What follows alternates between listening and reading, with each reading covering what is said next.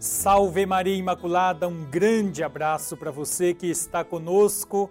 Estamos iniciando mais uma vez esta reflexão do Evangelho de Nosso Senhor Jesus Cristo.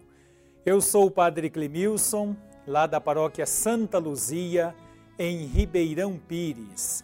Nós estamos na 18ª semana do tempo comum Hoje é o 18º domingo do tempo comum, iniciando o mês de agosto, iniciando este mês vocacional.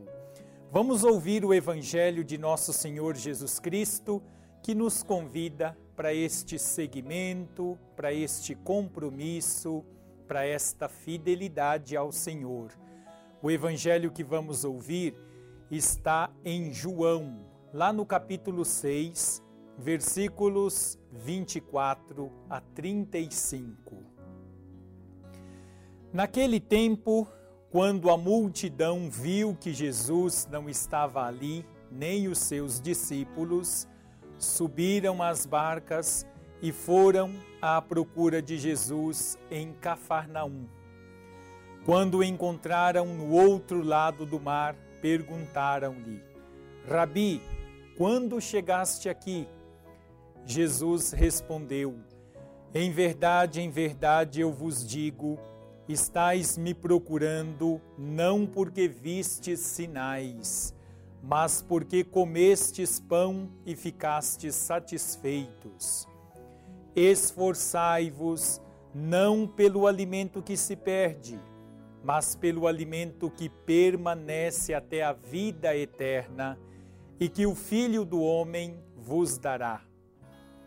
Pois este é quem o Pai marcou com o seu selo.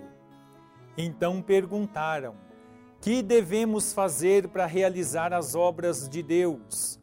Jesus respondeu: A obra de Deus é que acrediteis naquele que ele enviou.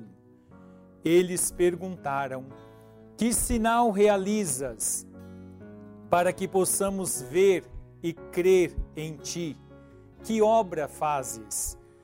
Nossos pais comeram o maná no deserto, como está na Escritura. Pão do céu deu-lhes a comer.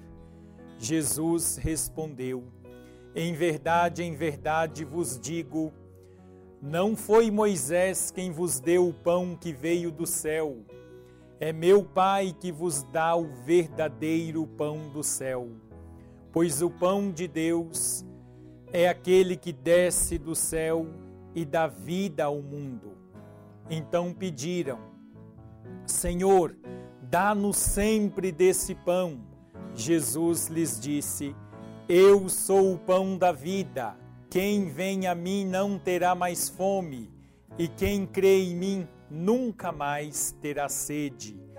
Palavra da salvação. Meus irmãos e minhas irmãs, o Evangelho de hoje nos convida para este compromisso com o Senhor. Esforçai-vos pelo alimento que permanece. No que estamos dedicando a nossa vida? Peçamos ao Senhor esta graça do compromisso com Ele. Seja louvado nosso Senhor Jesus Cristo, para sempre seja louvado. Um grande abraço, salve Maria Imaculada.